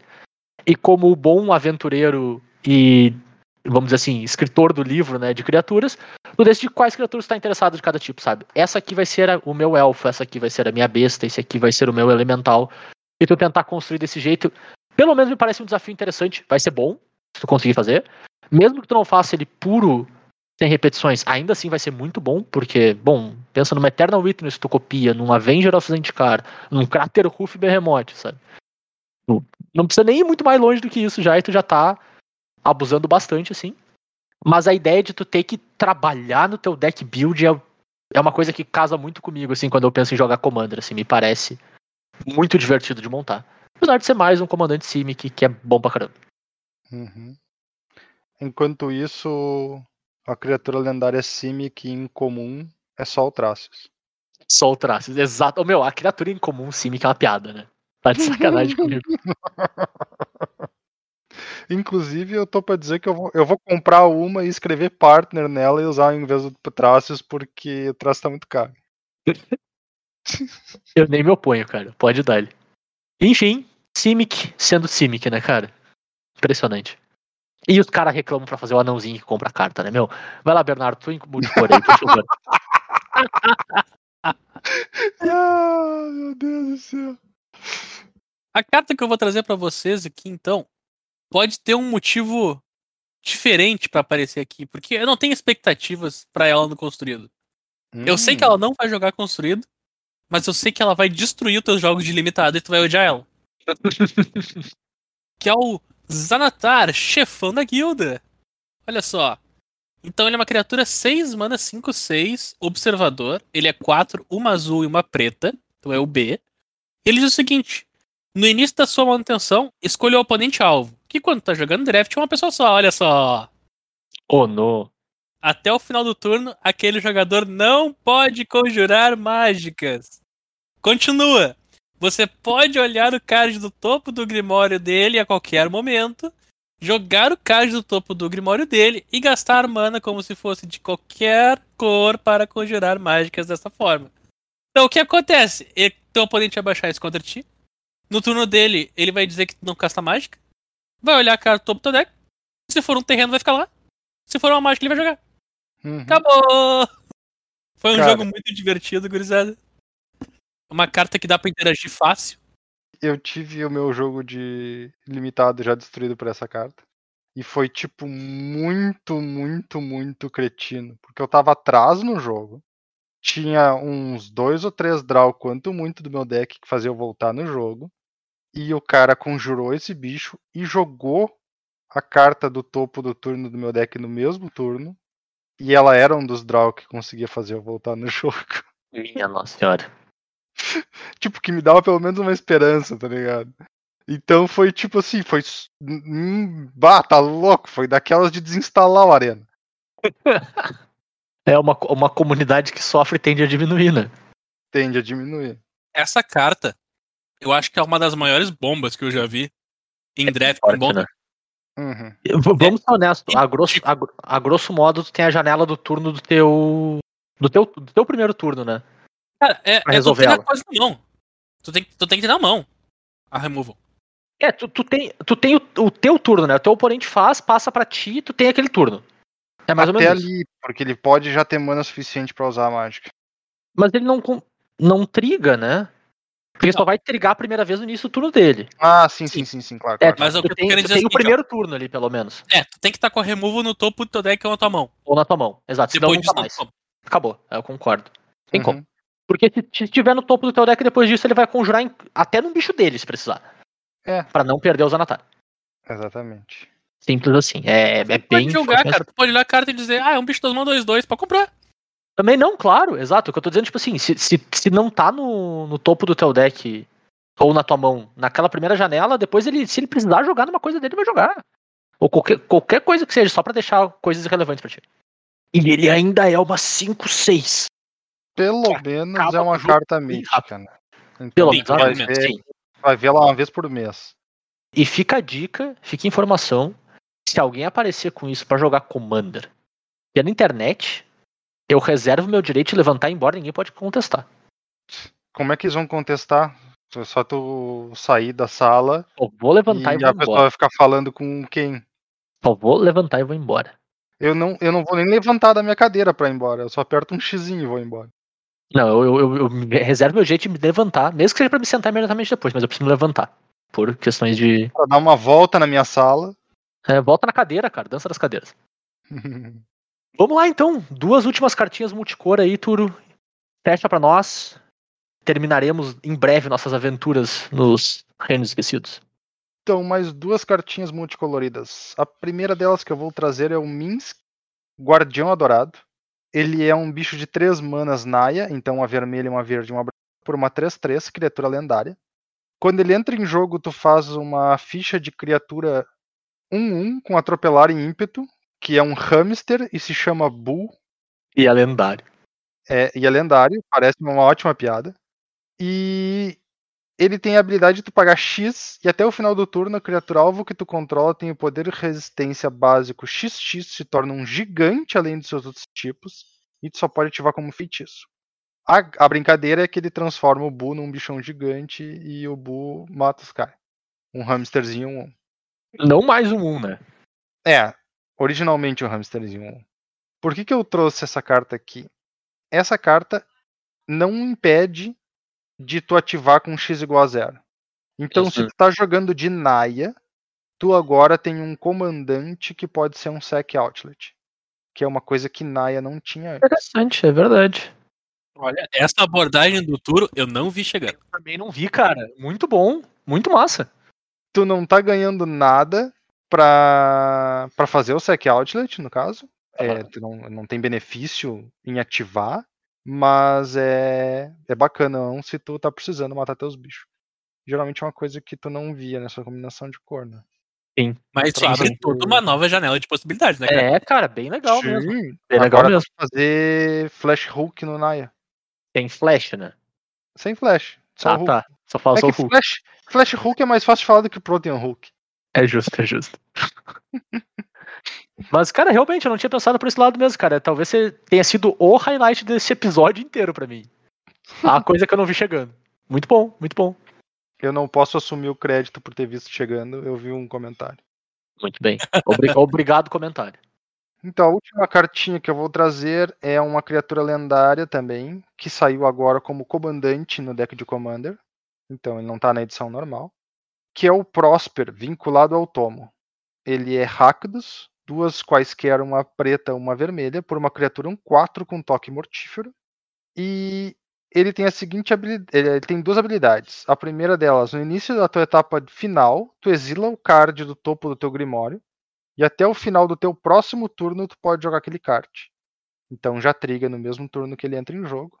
Além disso, tem a segunda habilidade que toda vez que tu jogar uma carta do exílio, tu cria uma ficha de tesouro. Então ele faz card advantage e ramp pra ti ao mesmo tempo. No No. Commander. No Rakdos. É muito legal. É bom pra caramba. Uhum. não dá pra disputar nem um pouco. A segunda habilidade triga com outras formas de tu conjurar mágicas de exílio, alô aventura. E e é isso aí, meu. Vai vai que dá, tá ligado? Aí, e fora que ele é. Que ele, assim como o Minsk, né? da- Dada essa abordagem que tu acabou de mandar pra gente, né? Ele abre uma porta diferente, né? Tipo, Rakdos joga a carta do exílio. Sim. Não precisa ser full isso, né? Mas alguma coisa perto disso já. Um subtema disso. Bem, bem bacana. Card advantage no comandante é sempre bom, né? Não tem como disputar. Com certeza. É, é uma carta. Vocês lembram lá de, de Commander Legends do Bel Borca, o bicho Boros? Uhum. Puramente esse cara já é melhor. Sim. Cara, Simples essa, assim. é a, essa é a legítima carta às horas que espavira hacks, né? Se pá vira Rakdos e se pá virou. Virou. Vira, vira, vira, né, cara? Virou. Muito bem, cara. Eu, eu concordo. Um ótimo comandante, cara. E uma ótima carta, às vezes, pra te ter num outro deck também. Uhum. Entra suave no, no deck do Grenzo. Entra suave no deck do Grenzo, é verdade. Então, muito bom. Próspero aí. Imagina um futuro muito próspero pra ele no futuro, assim. Uhum. Então é isso, né, Guris? A gente termina aqui nossa revisão inicial, nossas primeiras impressões das aventuras nos Reinos Esquecidos. E a gente provavelmente vai falar bastante dessa edição ainda por, pelos meses por vir, em especial depois da rotação, porque é quando, assim como Strixhaven, ela provavelmente vai ganhar muito mais espaço, né? E vai encontrar mais casa no T2, então a gente vai falar bastante dela. Mas é aquela edição nova, daqui a pouco a gente vai falar do draft dela também, enfim. Fiquem ligados pra gente falar bastante ainda do mundo de D&D abraçado no mundo do Magic. E para ficar ligado no que a gente tá fazendo, é só ficar ligado lá nas redes sociais, no arroba cóleras e dragões, tudo junto, sem cedilha, no Twitter, no Facebook e no Instagram. A gente sempre posta nossas novidades por lá e quando sai episódio. E qualquer coisa, se vocês têm feedback, algum, alguma dica que vocês querem dar, alguma sugestão de tema, alguma coisa que vocês querem conversar com a gente direto também, vocês podem mandar por e-mail, pelo colerasedragões.gmail.com ou para mim e pro Bernardo lá no Twitter, eu tô no arroba jvitorfromhell. E eu sou o arroba BNR underline MTG. A gente lembra sempre que o Colors e Dragões está nos mais diversos agregadores por aí, no Spotify, iTunes, Pocket Casts, na bagaça toda tu encontra a gente. Eu descobri recentemente que a gente tá na Amazon Music e eu não coloquei na Amazon Music, então a gente apareceu lá. Sei lá eu como é que eles fizeram isso, mas a gente tá lá. Só pode, só pode. E, enfim, estamos no Amazon Music também, então se você assina esse programa, também funciona. E é isso, né, galera? A gente volta na semana que vem com mais um Cóleras e Dragões muito especial pra vocês. Valeu, abraço. Para, para, para. Parei. Eu tenho que fazer um comentário? Qual? Eu tava Bobina. esquecendo. É bobina. A gente volta agora com mais um pouco de Cóleras e Dragões pra vocês. Não, é, é que é um comentário extremamente aleatório, mas pertinente que eu descobri hoje. Vocês lembram, um tempo atrás, quando eu comentei qual que era o formato possivelmente ideal pros novos torneios de Magic nessa plataforma digital? O, o formato que o dia 1 era. uh, t- Não tinha horário, o dia 2 tinha rodada. Era uma coisa parecida com isso, não era? Exato. O Mana Trader está fazendo, cara. Olha só. Eles têm a classificatória durante a semana que tu tem que jogar 10 rodadas. As Hum, 10 rodadas, tu entra no sistema de pareamento sem um oponente. que bacana. Terminou, Que teu, terminou teu, tuas 10 rodadas, 7 vitórias tá classificado. E daí tu pode jogar o campeonato no final de semana, que daí vai ser assim, com rodadinha e horário marcado. Que legal, cara. Que massa. E ele acontece, no, ele acontece no Magic Online. Então, tipo, já estão. Já estão aplicando o sistema pra classificar as pessoas pro torneio principal. Você ouviu aqui primeiro, hein? Esse literalmente. Show. Muito massa, cara. Que da É, hora. Show demais. É só, é só no Magic Online ou tem Arena também, Bernardo? Só no Magic Online. Entendi. Então, pessoal do mall aí, fique atento. Todos os formatos ou formatos específicos? O último que eu vi acontecer era Modern. Entendi. Então, provavelmente deve variar, né?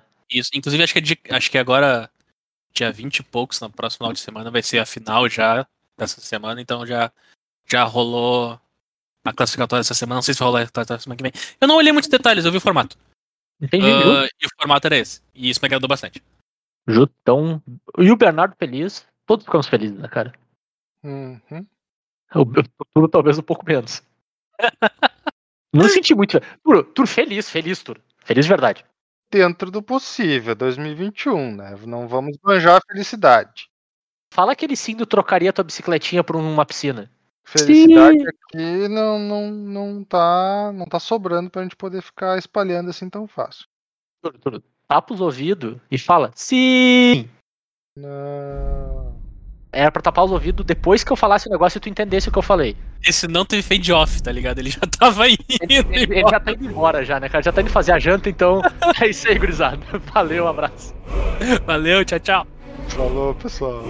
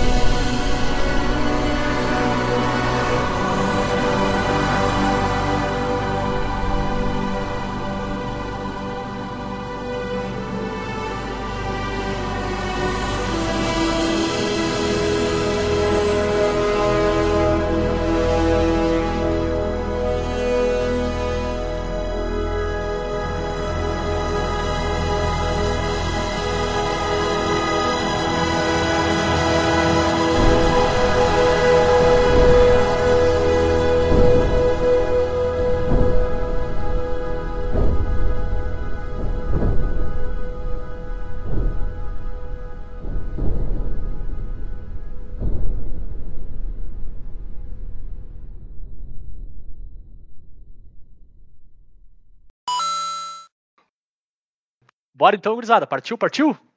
Bora. Bo- Eu, eu inventei coisinha pra começar esse episódio, viu? Inventou? Inventei Ih, coisinha. Acho que não quero mais não, hein?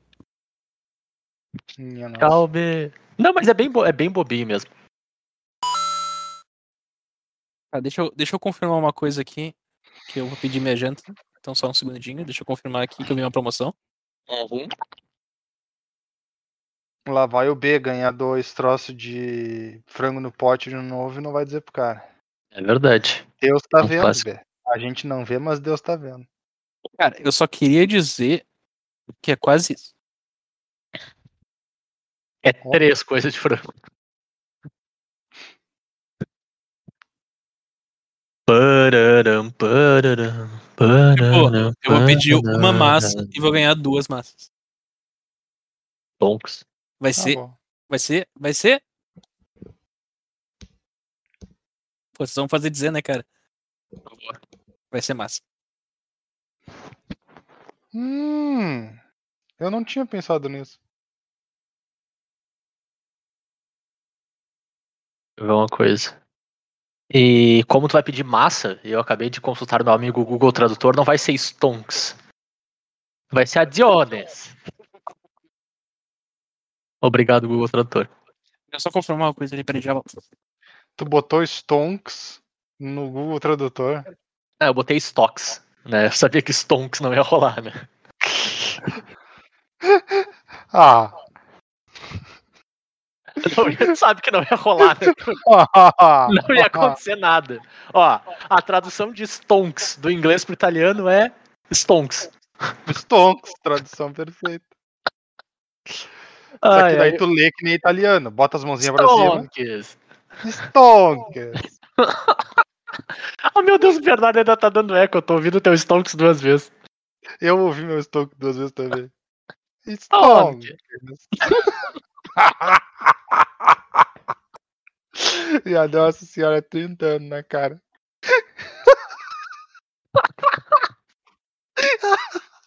o mundo tá perdido, Zé. Já. Ah, O cara olha e se impressiona, mas não devia. Jura, cara? Disappointed but not surprised, né? Não, não, o cara se impressiona, mas é só porque ele não parou pra pensar sobre. Ah, meu Deus do céu.